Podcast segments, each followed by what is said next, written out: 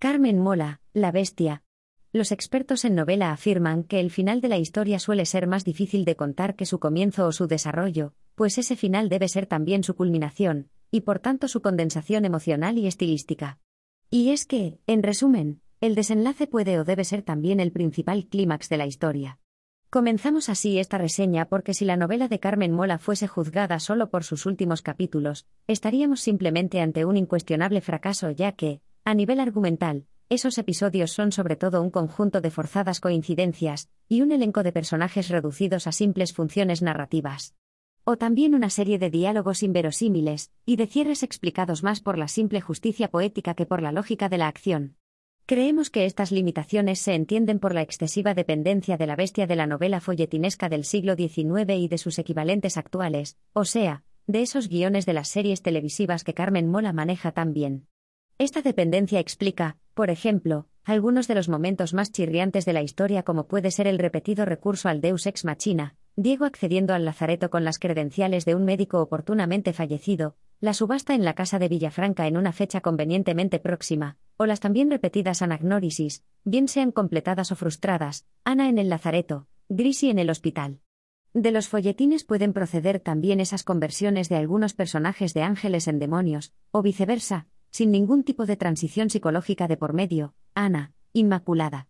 Más cercanos a los guiones de las series nos parecen el uso continuo del presente en la narración, un presente que recuerda excesivamente al de las acotaciones teatrales, y que deja la duda de si Carmen Mola es capaz de moverse en otro registro diferente.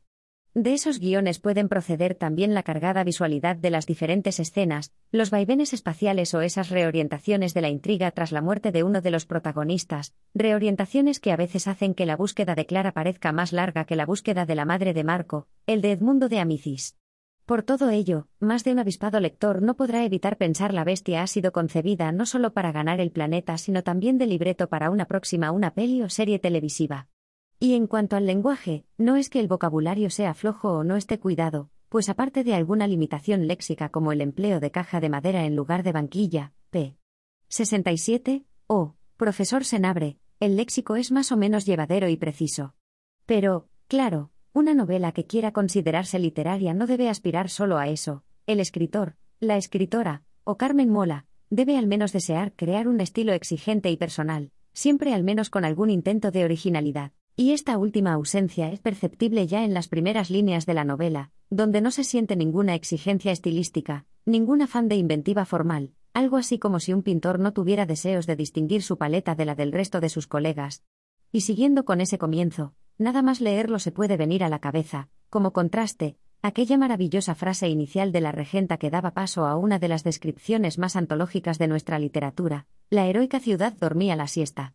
Y luego, como contraste adicional, puede ir encadenándose toda una serie de clásicos que podrían servir como antídotos o complementos necesarios de la bestia. Entre ellos, se nos ocurren Oliver Twist, de Dickens, y su historia de lampa infantil, o Los novios, de Mazzoni, por sus descripciones de epidemias y desventuras de personajes inocentes, o los libros de Regine Pernoud sobre el supuesto oscurantismo medieval, ¿alguien puede conciliar ese oscurantismo con arquitecturas como la de la Catedral de Chartres? Para el carlismo literario lo mejor podría ser, por ejemplo, leer la trilogía de Valle Inclán, para la lucha por la vida al Baroja de la Busca o al Galdós de Misericordia. Dicho de otro modo, si la bestia es el puente para llegar a los clásicos, estaríamos sin duda alguna ante el único logro al que parecen llevarnos tan alto porcentaje de la narrativa española contemporánea. Y esto no puede sino ser un motivo de gran alegría para todos. Podríamos también aludir aquí a la deuda de la bestia con esos thrillers llenos de sociedades secretas, rituales estrafalarios, talismanes mágicos, anagramas por desvelar, etc., pero eso nos llevaría a desembocar en el Código da Vinci, de infausta memoria para la literatura y para el gusto artístico, y también para la historia del cine, o Tom Hanks, o Alfred Molina. ¿Cómo pudisteis llegar a eso? Al leer los momentos en que la bestia replicaba modelos como el de Brown, con los acrósticos carbonarios, las autoflagelaciones de Marcial o los grupos cautivos en tenebrosas mazmorras, resultaba simplemente imposible evitar el más profundo de los bostezos o la más aburrida de las decepciones. Y esto por no hablar, finalmente, de la cosmovisión deducible de la novela, con incesantes tópicos coetáneos, feminismo barato, emocionalismo buenista, voluntariado de cartón piedra, que hacen que los personajes carezcan de vida propia, que los encuentros sexuales sean trivializados y automáticos, que el resultón binomio policía-periodista parezca agotado, o que las concomitancias apocalípticas entre el cólera de 1834 y nuestro COVID parezcan un intencionado oportunismo. Casi no hace falta decir que a la bestia, como a tantas obras tan marcadas por las notas más pasajeras de su presente, le espera una vida literaria corta, aunque quizá una vida más larga como testimonio documental.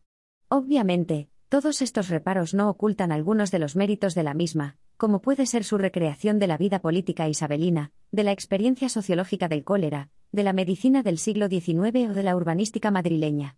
Pero, de nuevo, este tipo de méritos es que suele caracterizar automáticamente a los bestsellers, y no tanto a la literatura de fondo, que es la que no conviene olvidar por ser la más duradera, la más humana.